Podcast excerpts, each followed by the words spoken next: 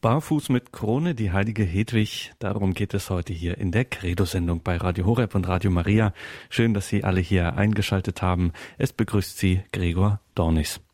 Am 16. Oktober feiert die Kirche das Gedächtnis einer Heiligen, die man, wenn das nicht im Grunde eine Tautologie wäre, also eigentlich für alle Heiligen gelte, mit Fug und Recht als Ausnahmeheilige bezeichnen dürfte.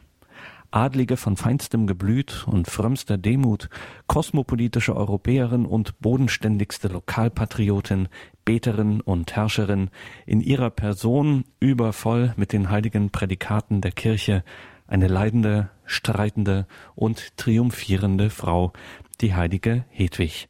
Unter anderem ist sie ja auch Patronin des Erzbistums Berlin und ich habe den Kustus für die Reliquien des Erzbistums Berlin, Pfarrer Thorsten Daum, besucht und ihn nach der, jetzt sage ich es doch ganz unverblümt, Ausnahmeheiligen gefragt.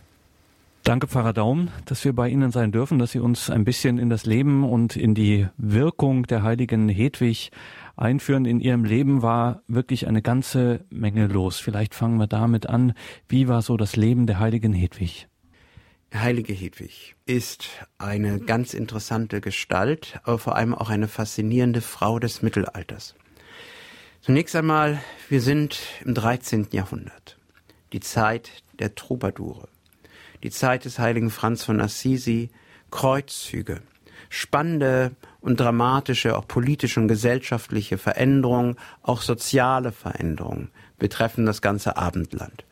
Und in dieser Situation gab es natürlich einige Adelsfamilien in Deutschland, die recht mächtig geworden waren und die sozusagen auch das politische Leben in dem Deutschen Reich, es war ja nicht Deutschland in dem heutigen Sinn, auch mitbestimmt haben. Und dazu gehört auch ihre Familie, die Familie der Grafen von Andex im schönen Bayern. Denn die Eltern von Hedwig hießen Berthold der Vierte, Graf von Tirol, Kärnten und Istrien und ihre Mutter Agnes, eine Geborene von Rochlitz aus dem Geschlecht der Wettiner. Der Bruder von Hedwig, die hatte also natürlich Geschwister, war Eckbert, Bischof von Bamberg. Und ein anderer war Berthold, Patriarch von Aquileia. Und eine weitere Schwester hieß Gertrud, und die wurde als Kind verheiratet mit dem König Andreas von Ungarn. Und das ist eine ganz wichtige Verbindung, denn die hatten ein Kind, ein Königskind, das schon im zarten Alter von Ungarn nach Deutschland gebracht wurde, nach Thüringen.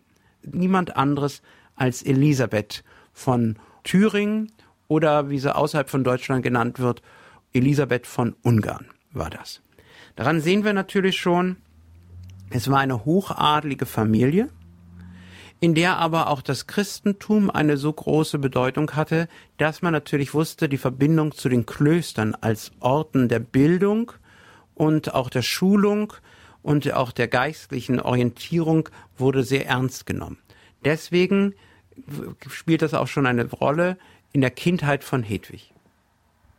Es ist die Zeit der großen Klöster und wo man eben die Kinder auch äh, in die Klöster äh, schickt. Wo war Hedwig? Hedwig wurde in ein Benediktinerinnenkloster nach Kitzing gebracht. Dort wurde sie von frühester Kindheit erzogen. Dann mit zwölf Jahren, das klingt in unseren Ohren natürlich außerordentlich merkwürdig, mit zwölf Jahren wurde sie schon vermählt. Und zwar ihr Auserwählter, den sie nicht sich selber gesucht hatte, war der Herzog von Schlesien, Heinrich I. Im Jahre 1233 heiratete sie ihn und zog nach Polen. Muss wissen, dass natürlich vom Deutschen Reich aus schon Jahrhunderte zuvor versucht war, die heidnischen Slawen dort auch zu christianisieren. Das war auch schon gelungen. Schon vorher, schon über 150 Jahre früher, 966 war die Christianisierung. Und das bedeutet natürlich, dass das Christentum schon angekommen war, aber es musste vertieft werden, verinnerlicht werden. Und deswegen war natürlich die Verbindung eines polnischen Fürsten in Schlesien mit einer deutschen Fürstentochter. Ganz wichtig. Denn die brachte natürlich die auch die Verbindung, sicherlich auch die politische Koalition mit den deutschen Fürsten im mächtigen bayerischen Fürstenhaus auch mit. Zumal auch andere Verwandte sogar mit Ungarn verbunden war, wie eben erwähnt. Es alles war also eine ganz wichtige auch Verbindung. Es wurde damals nicht, das war das schwere Los, auch gerade der adligen jungen Frauen, es wurde nicht gefragt, wen man denn persönlich heiraten will, sondern es wurde immer gefragt, wie nützt diese Verbindung der Familie und den politischen und dem Streben, dem Machtstreben der jeweiligen Familie, dem jeweiligen Herrscherhaus. Und in so eine Situation ist auch Hedwig hineingekommen. Das heißt, sie ist in ein ganz fernes Land gekommen und man hat auch Dokumente, die auch bezeugen, dass die erste Zeit ihr unendlich schwer fiel. Die sprachen eine andere Sprache. Es war eine gewisse etwas rauere Kultur. Es war halt, sie merkt natürlich, dass es eine, eine Mischung gab. Es gab polnische Menschen und es gab deutsche Siedler. Und sie war, stand ja immer zwischen den beiden Gruppen. Und sie spürte natürlich, dass sie die beiden Gruppen miteinander verbinden muss. Sie hat beides sozusagen aufgenommen äh, und in Schlesien letztendlich auch kultiviert.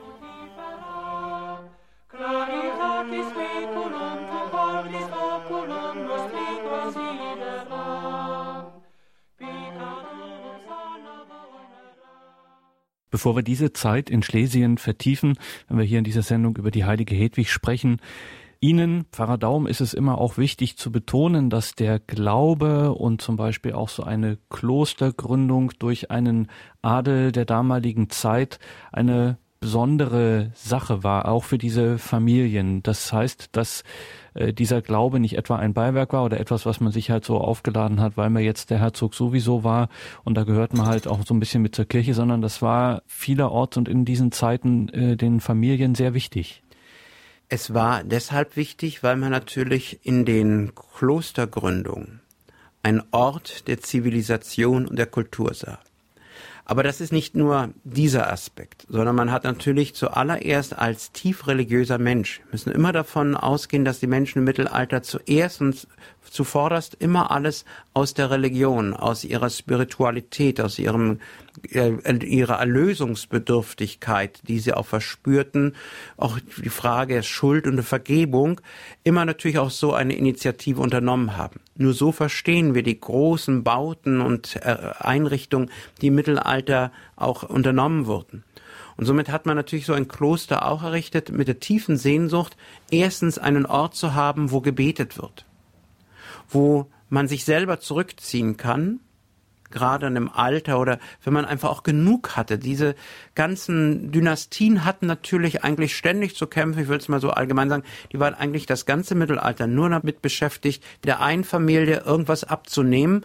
Und das waren die ganzen Kämpfe, unter denen die einfache Bevölkerung ständig zu leiden hatte. Aber das ging auch weiter. Meine ganz Preußen ist deswegen entstanden, wenn man das oder so groß geworden, weil Friedrich II. sich einfach dann später Schlesien geklaut hatte. Widerrechtlich, da gibt's gar nicht zu diskutieren, und die Völker in einen großen, furchtbaren Krieg gestürzt hat. Und so ist es immer wieder passiert. Die einfachen Menschen haben darunter gelitten. Und deswegen war so ein Kloster natürlich auch ein Ort der Sühne weil viele Menschen, auch mächtige Menschen, wussten, dass sie schwere Schuld auf sich geladen haben, dass sie andere Menschen verletzt haben, dass sie ihnen ihr Eigentum, vielleicht sogar das Leben genommen haben und hatten diese tiefe Sehnsucht nach Vergebung und natürlich auch die Bitte, dass auch über ihren Tod hinaus für sie gebetet wird, auch für die Angehörigen. Das alles muss man zusammen sehen. Da erkennt man natürlich, das sind beide Aspekte, die dazu gehören und die das erstmal verständlich werden lassen, warum im Mittelalter so oft die Herrscher Klöster, ja ganze Bistümer gestiftet haben. Und so ist es natürlich auch bei Hedwig und ihrem Mann Heinrich. Also was wir aus den Quellen wissen, ist, dass sie offensichtlich eine glückliche Ehe geführt hat. Also sie war eine der glücklichen Frauen, die einen Mann gefunden hatte, der auf sie eingegangen ist. Der, wo es nicht nur sozusagen um eine dynastische Frage ging, denn oftmals mussten ja diese adligen Frauen auch erleben, dass für das Privatleben eine ganz andere Frau da war, und sie eigentlich nur dazu da waren, zu repräsentieren und für den adligen Nachwuchs zu sorgen. Das war bei Hedwig anders. Sie hatte einen gläubigen Mann, der sich auf sie einließ, Heinrich I. oder Heinrich der Bärtige, wie er heißt, und der selbst äh, sozusagen auch auf diese Frömmigkeitsorientierung der Hedwig mit einging. Besonders war ihr auch die Spiritualität der Zisterzienser nah. Und so verstehen wir, dass sie die Zisterzienserinnenabtei in Trebnitz gründete. Darüber hinaus war auch natürlich das Liebeswerk der Hedwig ganz wichtig. Man darf also immer nicht nur das eine an den einen Aspekt sehen, die haben halt Klöster gebaut, da wurde halt auch wurden die Texte aufgeschrieben, wurde Latein gelehrt und ein bisschen auch Naturwissenschaft, was man damals schon alles so hatte, ein bisschen weitergegeben, Heilkunst etc. Nein, es war auch Orte, wo die Menschen Zuflucht hatten, weil ihnen dort auch geholfen wird. Also das ist einmal auch wichtig, dass wir nie, nie, vergessen, dass im Mittelalter all das zusammengehörte und wir würden einfach diesen ja ganzen Dingen auch Unrecht tun, also auch diesen Gründungen, wenn wir das vergessen würden. Und die Hedwig hat sehr viele Einrichtungen gegründet in ihrer Heimat. Sie hat sich sozusagen als junge Frau darauf eingelassen, du bist jetzt in der Ferne, du bist aber hier die Herrscherin. Die war ja jetzt nicht irgendwie nur die Frau vom Fürsten, sie war die Fürstin. Und in der Abwesenheit war das ja sehr häufig im Mittelalter, das auch zu dem Thema, äh, dass die Frau völlig unterdrückt war, dass die Frau die Herrschaft übernahm in der Abwesenheit des Mannes. Oder andersrum, wenn das Kind noch nicht herangereift war. Das zum, zum Beispiel habe ich im Hintergrund eine andere Geschichte. Die Mutter des heiligen Königs Ludwig von Frankreich hieß äh, Bianca. Und es war eine sehr religiöse Frau. Und der Mann starb früh, der Sohn war noch nicht so weit. Das heißt, sie musste jahrelang um den Thron kämpfen. Da hat sie wirklich gekämpft und hat das Land geleitet, bis der Junge so weit war, dass er als volljährig anerkannt wurde und er das leiten konnte. Das war natürlich nicht immer so leicht. Rein menschlich gesehen kann man sich ja vorstellen, weil zum Beispiel sehe ich das auch beim nicht heiligen König Ludwig XIV. in Frankreich. Da war es auch mit seiner Mutter so, dass die natürlich nicht verkraftet hat, dass sie nicht mehr das Sagen hatte mit dem Kardinal zusammen. Ist nicht immer so menschlich einfach gewesen, aber offensichtlich hier waren, da gibt es immer große Beispiele. Und so hat auch Hedwig in der Abwesenheit ihres Mannes das Land auch selber geleitet. Natürlich das Allerwichtigste war auch im Mittelalter in einer Familie das Kinderkommen. Und da kommen wir gleich zu.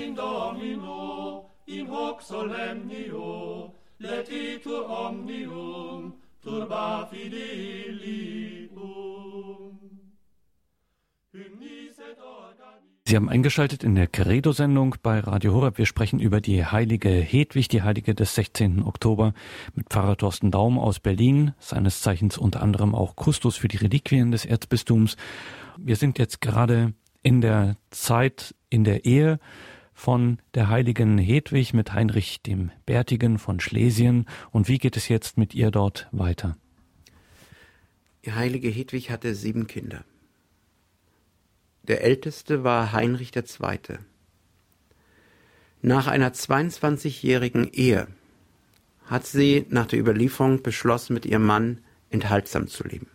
Das zeigt natürlich auch, dass ihr Mann ihrem Glaubensbeispiel auch gefolgt ist. Das heißt, oftmals erleben wir bei großen Frauenpersönlichkeiten, die haben die Männer erzogen. Und das war eine harte Arbeit. Es gibt verschiedene, auch heilige Könige, äh, Königinnen von Clotilde zum Beispiel ab und Berthilde, also ganz viele, die, wo die viel gelitten haben, um für ihr Land auch sozusagen auch das zu ermöglichen, dass der Mann christlich wird oder überhaupt im Glauben erstmal auch wächst, damit das sich auswirkt auf die Politik.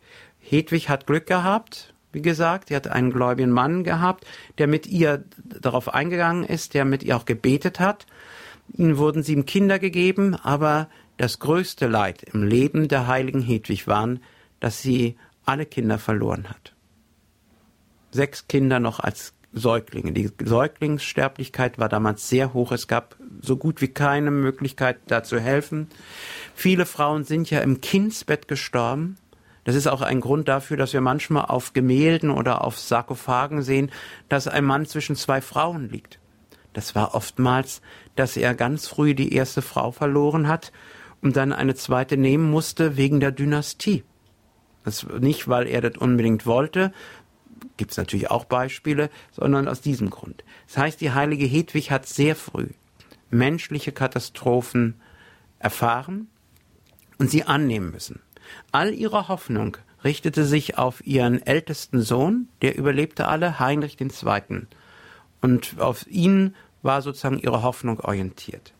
Ihr Mann starb im Jahre 1238. Und dann stand sie da, der Sohn war volljährig, und dann hat sie das getan, was ich vorhin schon angedeutet hat. Sie hatte dieses Zisterzienserinnenkloster Trebnitz gegründet und ist dort selber eingetreten. Und dann kam die große Katastrophe, also eigentlich das Schlimmste ihres Lebens. Wir müssen bei der Zeit auch immer bedenken, es ist eine sehr aufgeregte Zeit. Es sind äh, apokalyptische Zustände die Staufer Kaiser ringen mit den Päpsten und umgekehrt und äh, alle sind eigentlich in Erwartung einer nahen Endzeit und dann passiert das, was in den Geschichtsbüchern früher gerne als der Mongolensturm bezeichnet wurde. Aus dem Osten überrennen Heerscharen von kämpfenden Reitern, denen offensichtlich nichts entgegenzusetzen ist, äh, diesen Kontinent und da bleibt auch die Familie der heiligen Hedwig nicht verschont. Ja, das stimmt. Wir müssen uns vorstellen, nun wurde dieses Land allmählich fruchtbar gemacht und zivilisiert, kultiviert.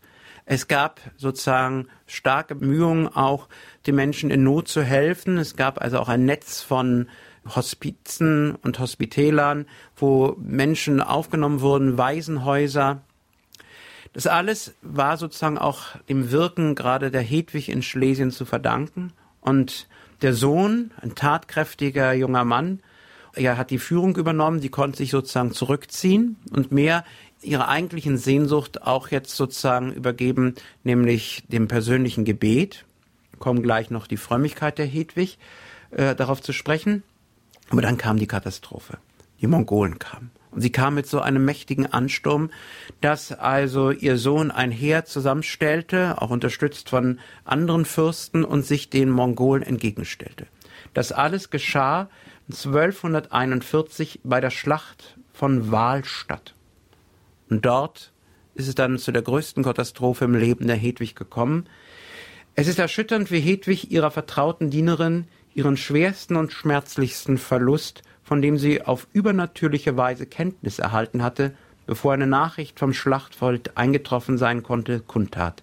Zitat In der Nacht, da das Schlachtgetümmel noch tobte, weckte die Herzogin ihre Vertraute mit den Worten Du sollst wissen, dass ich bereits meinen Sohn verloren habe. Mein einziger Sohn ist von mir geschieden. Ich werde ihn in diesem Leben nicht wiedersehen.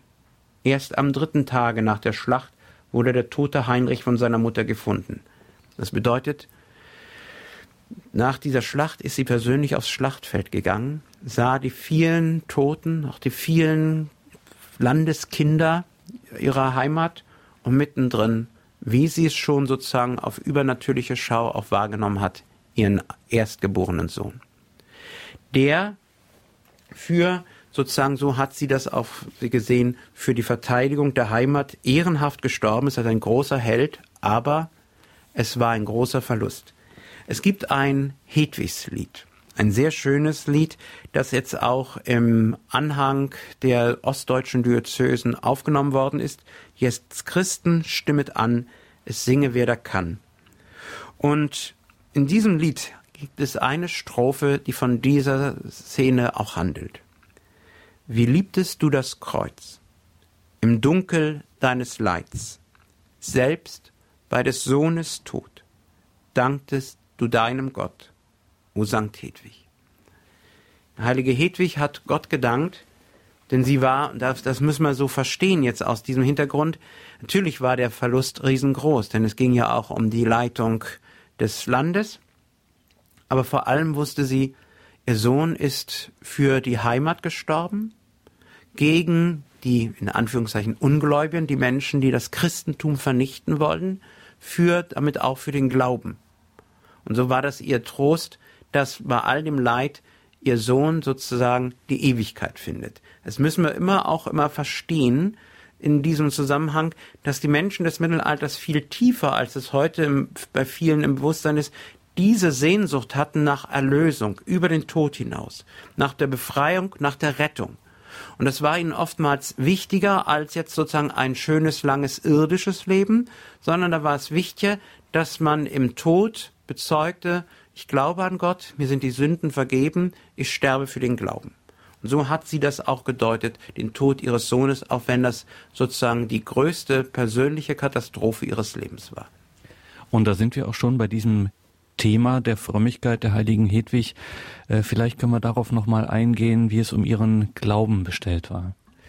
Die heilige Hedwig ist natürlich auch ein Kind ihrer Zeit. Das heißt, es gibt natürlich auch Frömmigkeitsströmungen, die besonders auch für sie jetzt wichtig waren, weil die gerade jetzt auch aufgekommen sind. Im Gegensatz zu ihrer großen Verwandten, der heiligen Elisabeth, die ja nichts anderes war als ihre leibliche Nichte, war die heilige Hedwig ganz von der Spiritualität der Zisterzienser des heiligen Bernhard von Clairvaux auch erfüllt. Das war ihre Spiritualität.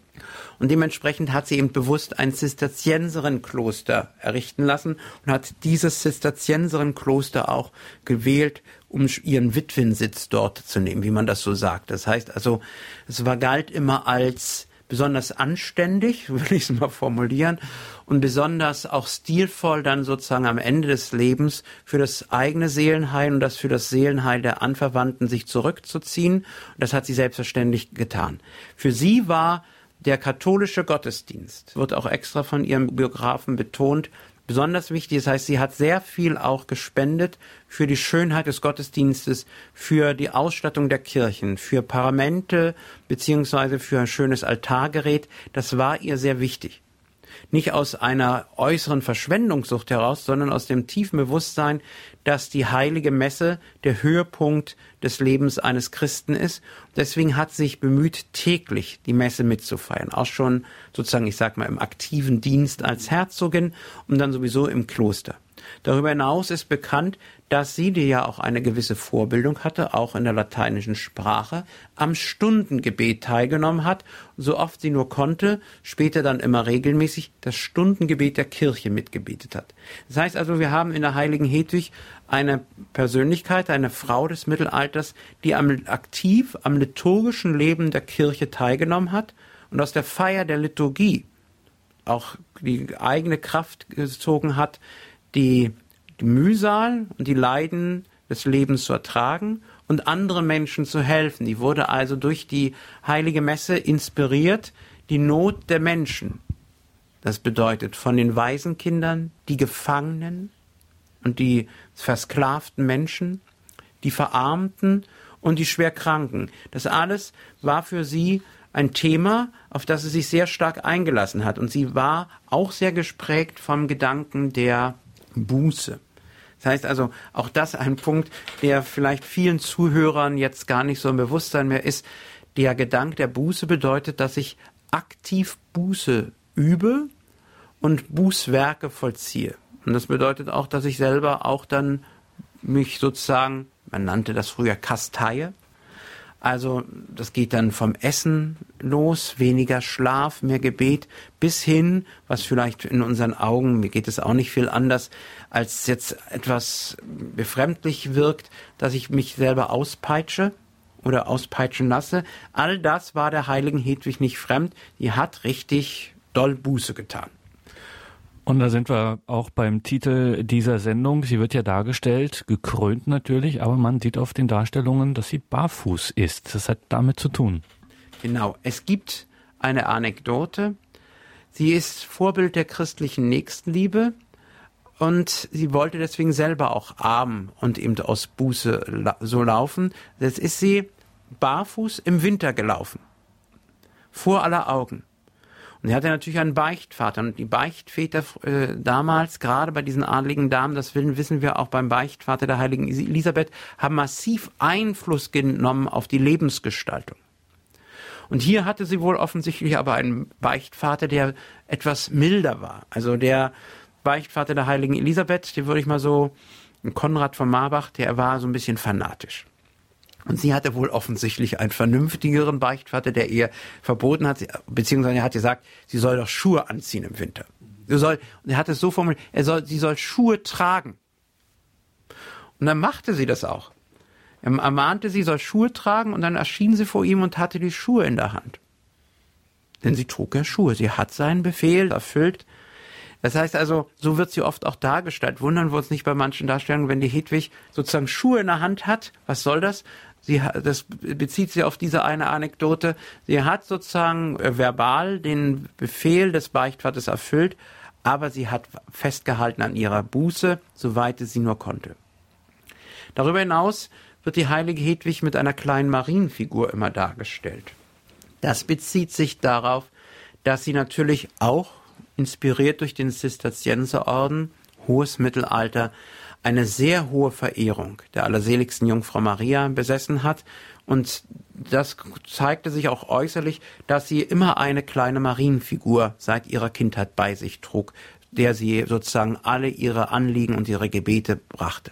Das heißt, war die heilige Hedwig eine große Verehrerin der Jungfrau Maria, in der sie auch ihren Trost fand und bei der sie auch immer Hilfe fand. Es ist richtig, auf den Darstellungen sehen wir immer die Hedwig, mit Fürstengewändern, da ist meistens so ein Pelz dabei und eine Herzogenkrone. Sie war, wie gesagt, keine Königin, sie war Herzogin von Schlesien.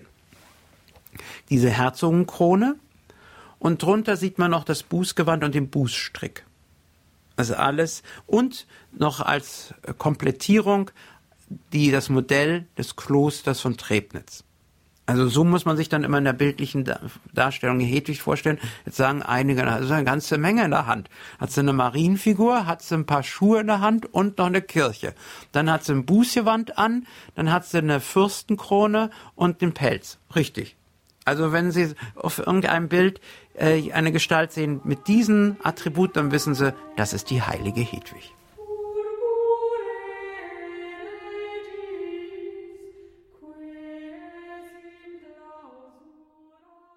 Barfuß mit Krone. Wir sprechen in der Credo-Sendung über die heilige Hedwig und ihr Leben. Und jetzt haben wir gerade schon gehört von den Darstellungen, dass sie da eine Kirche auch, in, zu den vielen Dingen, die sie in der Hand hält, zählt auch eine Kirche. Und jetzt sind wir hier im Erzbistum Berlin. Die Metropolitankirche ist nach der heiligen Hedwig benannt. Man sieht sie auch auf vielen Darstellungen mit eben dieser Kirche.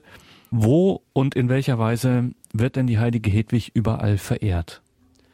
Dazu ist noch hinzuzufügen, dass sie nach dem Tod ihres Sohnes mit der Witwe Anna von Böhm, mit der sie eine innige auch Beziehung verband, noch ein Kloster gegründet hat, eben dort bei Wahlstatt, eine Benediktinerabtei, auch zum Gedächtnis an den Tod ihres Sohnes. Da hat sie Mönche aus dem Kloster Opatorwitz bei Königsgrätz kommen lassen.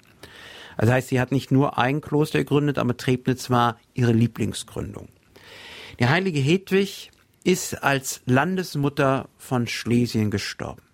Und so haben die Menschen sie schon zu Lebzeiten verehrt. Sie wussten, diese Frau hat ein Herz für die Menschen. Und ihr war egal, das muss man auch wissen, ob es sich nun um deutsche Siedler handelt oder um polnische Menschen. Für sie waren es alles ihre Landeskinder, in Anführungszeichen, im positiven Sinne die Menschen, für die sie vor Gott Verantwortung hat und für, um die sie sich sorgen müssen, gerade um die Armen und Entrechteten, die auch oft der Gewalt der Mächtigen ausgesetzt waren, um die hat sie sich besonders bemüht.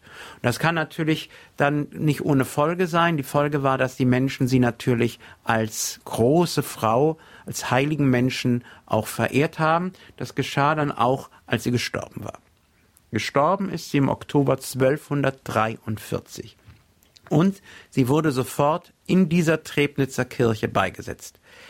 In der Tradition, wie ich das schon erwähnt habe, dass man sich natürlich dann auch gerne in dem Kloster hat beerdigen lassen, was man gestiftet hat, in der bescheidenen Hoffnung, dass man Anteil nimmt und die unsterbliche Seele an den Gebeten und Opfern der Ordensleute, die dort Tag und Nacht vor Gott stehen und das Offizium singen.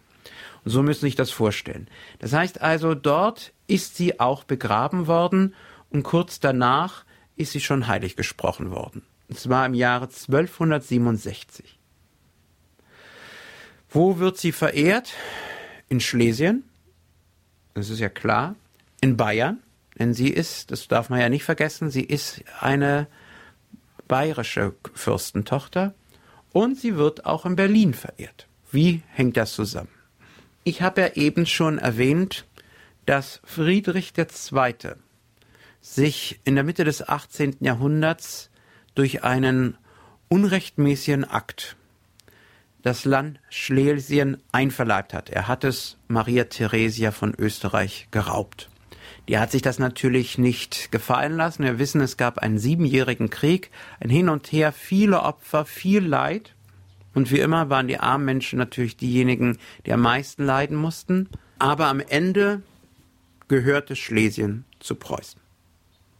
Und damit hatte dieses protestantische Land, wo wir uns ja hier jetzt befinden, mit der Hauptstadt Berlin, ein Problem.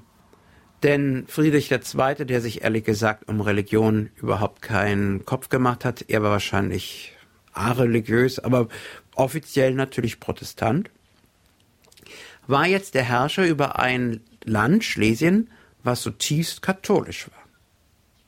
Und das war natürlich schwierig und er musste eine Brücke bauen. Und diese Brücke hat er dadurch aufgebaut, dass er äh, erklärt hat, da ihm alle Religionen lieb waren, auch die Moslems und die Juden, kein Problem für ihn, können die alle in Berlin ihren Tempel bauen. Sogar die Papisten. Und die Katholiken damit gemeint, als Anspielung auf den Papst. Ja, ja, nun gut. Man war nicht gut auf die Katholiken zu sprechen. Das muss man mal auch so sehen. Das heißt, man hatte viele Vorurteile. Also stiftete Friedrich II. das Land am, in, sozusagen heute in Berlin Bitte. Der stiftete das Bauland und gab wohl auch, soweit ich mich erinnern kann, auch schon Holz für, um dort sozusagen die Grundlage zu schaffen. Denn was heute jetzt in diesen Wochen gerade in Berlin und Monaten zu spüren ist, man hat große Schwierigkeiten, viel Grundwasser, zum Beispiel bei der Erneuerung der Staatsoper, die liegt ja direkt neben der St. Hedwigs Kathedrale, weil man jetzt feststellt, was man schon vor Jahrhunderten wusste, dass es sehr, ja, ein sehr sumpfiges Gebiet ist. Deswegen musste sehr viel Holz kommen, um erstmal das Land erstmal zu, eine Grundlage zu haben für den Bau einer Kirche. Die Kirche selbst musste mit Mitteln der Katholiken gebaut werden. Nun gab es aber nur eine winzige kleine Gemeinschaft von Katholiken in Preußen und in Berlin, Mitte des 18. Jahrhunderts. Diese Gemeinschaft hatte sich gebildet durch Handwerker, Handelsreisende, Künstler, die aus katholischen Ländern, also Spanien, Italien, Frankreich, nach Preußen kamen Belgien und die auch den katholischen Gottesdienst feiern wollten. Zwar hatte schon der König von Friedrich II. Äh, den äh, Arbeitern und Soldaten in Potsdam eine Kapelle gestiftet, aber in Berlin selbst eine Kirche gab es noch nicht. Und die durfte also mit königlicher Erlaubnis errichtet werden und wurde, es wurde noch, glaube ich, 20 Jahre wurde Geld gesammelt. In ganz Europa. Überall an den Fürstenhöfen wurde Geld gesammelt, immer natürlich mit der Begründung, wollen Sie denn, dass in dem zutiefst protestantischen Preußen, das ja immer mächtiger wurde, eine römisch-katholische Kirche steht? Wollen Sie da mithelfen? Da hat so mancher Katholik gesagt in Österreich oder in Frankreich, Spanien, Portugal, ja, dafür gebe ich Geld. Zum Schluss war das Ganze fast vollendet. Es fehlte noch Geld und das stiftete ein Kardinal Quirinius und der bekam sozusagen als Bonbon die, das Verdienst, dass sein Name für immer am äh, Giebel der Kathedrale vorne steht, sozusagen, äh, dass er das vollendet hat, diesen Bau mit seinen Mitteln. Im Jahre 1773 wurde diese Kirche eingeweiht. Und weswegen ist sie so wichtig? Na ganz einfach. Als Patrozinium wurde die Landesmutter von Schlesien gewählt, heilige Hedwig. Und so ist die heilige Hedwig die Patronin der ersten Kirche der Katholiken in Preußen seit der Reformation, seit über 200 Jahren. Als großes Geschenk und als Gabe wurde damals ein kostbares Reliquiar aus Breslau der Hedwigskirche übergeben. Der Bischof von Ermland konsekrierte die Kirche feierlich und ein silbernes Reliquiar aus dem 15. Jahrhundert mit einer Reliquie aus dem Arm der heiligen Hedwig, entnommen dem Grab in Trebnitz, ist nach Berlin gekommen, wo es bis heute aufbewahrt wird und immer am 16.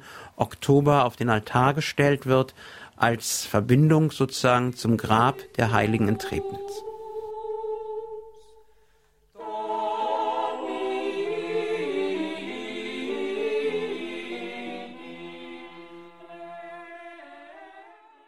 In der heutigen Credo-Sendung sprechen wir mit Pfarrer Thorsten Daum über die heilige Hedwig.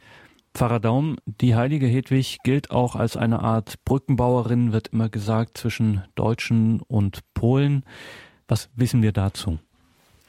Wie ich das schon gesagt habe, die heilige Hedwig war, kam aus Bayern, brachte ihre Frohnatur aus Bayern mit, kam nach Schlesien und hat sich als die Herrscherin der Menschen dort begriffen, aller Menschen, auch der Menschen, die Polnisch sprachen, die hat sie alle miteinander verbunden. Die hat nicht getrennt, sondern zusammengefügt. Das ist sozusagen das Wesentliche. Und wir wissen aus der Geschichte, welche menschliche Katastrophen gerade mit dem Nachbarvolk Polen auch entstanden sind. Es gab auch Zeiten, wie gesagt, Schlesien gehört dann zu Preußen. Es gab Zeiten, wo Polen ganz von der Landkarte verschwunden waren. Es gab die Ereignisse des Zweiten Weltkrieges mit all dem Leid und auch den menschlichen Verletzungen, die wir nicht vergessen dürfen.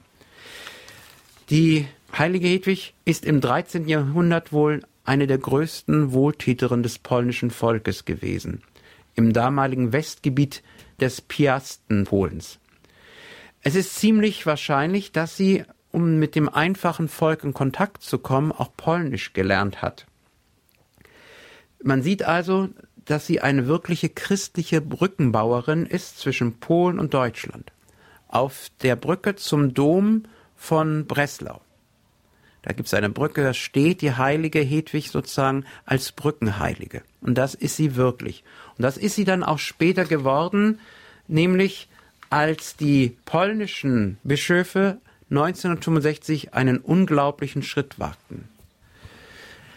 Als Zeichen der Versöhnung haben die polnischen Bischöfe, und es gab durchaus auch in Polen Widerstand, den deutschen Bischöfen einen Brief geschrieben. Und in diesem Brief haben sie auch um der gemeinsamen Vergangenheit willen und im Bewusstsein auch, dass zum Beispiel Heilige wie die heilige Hedwig beide Völker aufs innigste verbindet, dem deutschen Volk und den deutschen Katholiken die Hand gereicht. Und muss man dazu ergänzen, das war noch in der Zeit der Kriegsgeneration. Also es war noch 1965 bereits. 20, das Ganze war gerade mal 20 Jahre her. 20 Jahre danach, es war noch, viele Wunden waren noch offen, vieles war noch nicht wirklich ausgesprochen. Das war ein ganz mutiger Akt der Bischöfe aus Polen.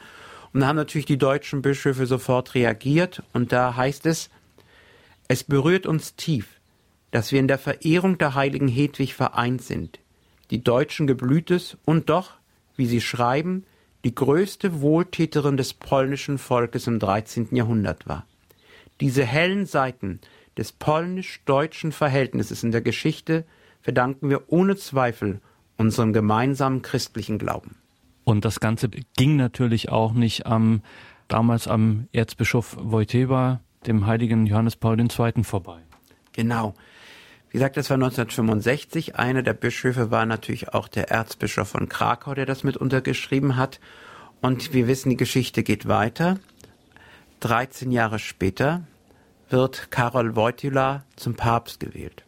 Und ich weiß, ich saß damals gerade beim Religionsunterricht bei der St. Hedwigs Kathedrale beim Dompfarrer, als das Telefon ging, noch so ein altes schwarzes Telefon, und er informiert wurde, es ist gerade Papstwahl gewesen der Monsignore meinte, war ja ein alter Berliner, der letzte Kaplan vom seligen Bernhard Lichtenberg und sagte, wir haben gewählt. Die haben Polen gewählt. Und der war schon mal hier. Für ihn war sozusagen das also natürlich überraschend, dass jemand aus Polen gewählt wird. Und vor allem auch, der war schon mal in Berlin. Der kennt unsere Verhältnisse, der kennt das hier, so Deutschland, Berlin, alles hat er schon mal gesehen. Das war damals ungewöhnlich. Ein Papst, das konnte man sich gar nicht vorstellen, dass der mal Deutschland und sowas wirklich gesehen hat. Das war sehr, sehr außergewöhnlich. Und es war, und das ist ja das große Zeichen, das viele so auch wahrgenommen haben, es war der 16. Oktober, der liturgische Festtag der heiligen Hedwig. Und dem Johannes Paul II. gewählt wurde er selbst, hat darauf immer wieder hingewiesen. Als Johannes Paul II. bei seiner zweiten Reise in sein Heimatland äh, auch Breslau besuchte, predigte er dort. Und er nannte die heilige Hedwig eine Grenzgestalt, die zwei Nationen miteinander verbindet, die deutsche und die polnische Nation. Sie verbindet sie im Verlauf vieler Jahrhunderte einer Geschichte, die zwischen Deutschen und Polen oft schwierig und schmerzhaft war. Die heilige Hedwig bleibt aber inmitten aller geschichtlichen Prüfungen schon sieben Jahrhunderte lang Fürsprecherin einer wechselseitigen Verständigung und Versöhnung, entsprechend den Erfordernissen des Rechts der Nation, der internationalen Gerechtigkeit und des Friedens. Man kann irgendwie auch sagen, dass auch durch ihr Eintreten der Heilige Stuhl die kirchliche Normalisierung auf diesen Gebieten vollzogen hat nach dem Zweiten Weltkrieg. Und nach vielen Jahrhunderten erneut ist die heilige Hedwig auch Teil des polnischen Staates geworden, wie zu Zeiten der Piasten. So hat man natürlich auch zum Beispiel das Bistum Breslau, als das neu geordnet wurde, oder Wroclaw als Bistum. Seit dem Jahr 1000 gehörte es zu Genesen, hat man es wieder zu Genesen und zu dieser Kirchenprovinz auch gegeben. So war es bis 1821 so gewesen. Durch die neue Ordnung hat man natürlich da jetzt auch wieder eine Anpassung geschafft. Das muss man auch sehen. Das ist in Deutschland nicht immer so bewusst, dass das ja natürlich dann auch wieder eine neue Kirchenprovinz gebildet wurde, die jetzt auch dort existiert. Auf jeden Fall ist ein ganz wichtiger Aspekt, dass die heilige Hedwig auch diesen verbindenden Charakter darstellt.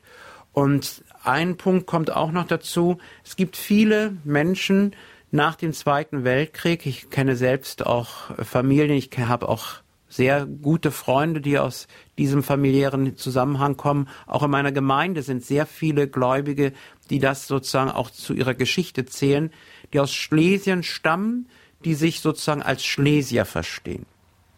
Viele haben ihre Heimat verloren, haben hier in Deutschland neu angefangen, auch ihren Glauben zu leben. Davon ist gerade ein Bistum wie Berlin in der Diaspora sehr stark auch geprägt. Wie schon übrigens vor 120 Jahren, als nach der Reichsgründung viele Katholiken an den Schlesischen Bahnhof kamen und sich in Berlin angesiedelt haben. Da ist übrigens die Gemeinde entstanden, gegründet worden, aus der ich hervorgegangen bin, die St. Pius Gemeinde am Schlesischen Bahnhof, heute Hauptbahnhof, in der Palisadenstraße, wer als Berliner das kennt.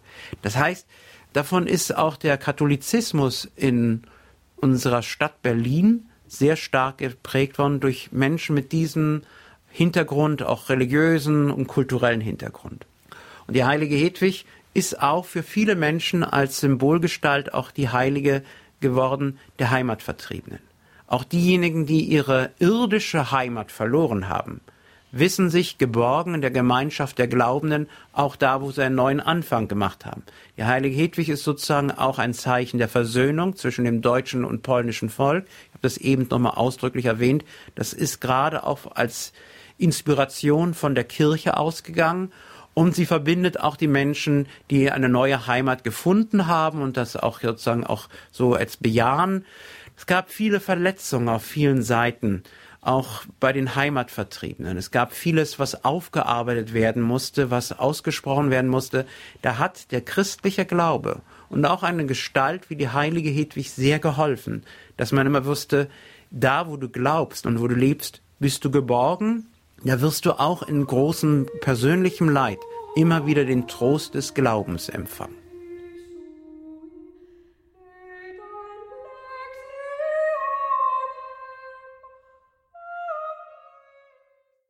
In der heutigen Credo-Sendung sprachen wir mit Pfarrer Thorsten Daum. Er ist Kustos für die Reliquien des Erzbistums Berlin. Mit ihm sprachen wir über die heilige Hedwig, derer die Kirche ja heute am 16. Oktober gedenkt. 08328 921 120 ist die Telefonnummer unseres CD-Dienstes, bei dem Sie sich eine kostenlose CD dieser Sendung bestellen können. Auf horeb.org können Sie sich auch diese Sendung in Kürze downloaden und dann noch einmal nachhören. Danke fürs Dabeisein, liebe Hörerinnen und Hörer. Danke für Ihr Interesse an dieser Sendung. Hier geht's gleich weiter um 21.40 Uhr mit dem Nachtgebet der Kirche. Wir beten die komplett. Danke, Pfarrer Daum, für diese Stunde. Dürfen wir Sie zum Abschluss der Sendung noch um ein Gebet um den Segen bitten. Am 15. Oktober 1243 gab Hedwig ihren Geist auf. Die Kanonisationsbulle, also das Dokument zu ihrer Heiligsprechung, sagt unter anderem, Gott bestimmt den Umfang und die Art der Sendung, die er jedem Einzelnen überträgt. Aber wir alle haben den gleichen Auftrag, wie ihn St. Hedwig erhalten und mit männlich starkem Mut und nie wankender Treue durchgeführt hat.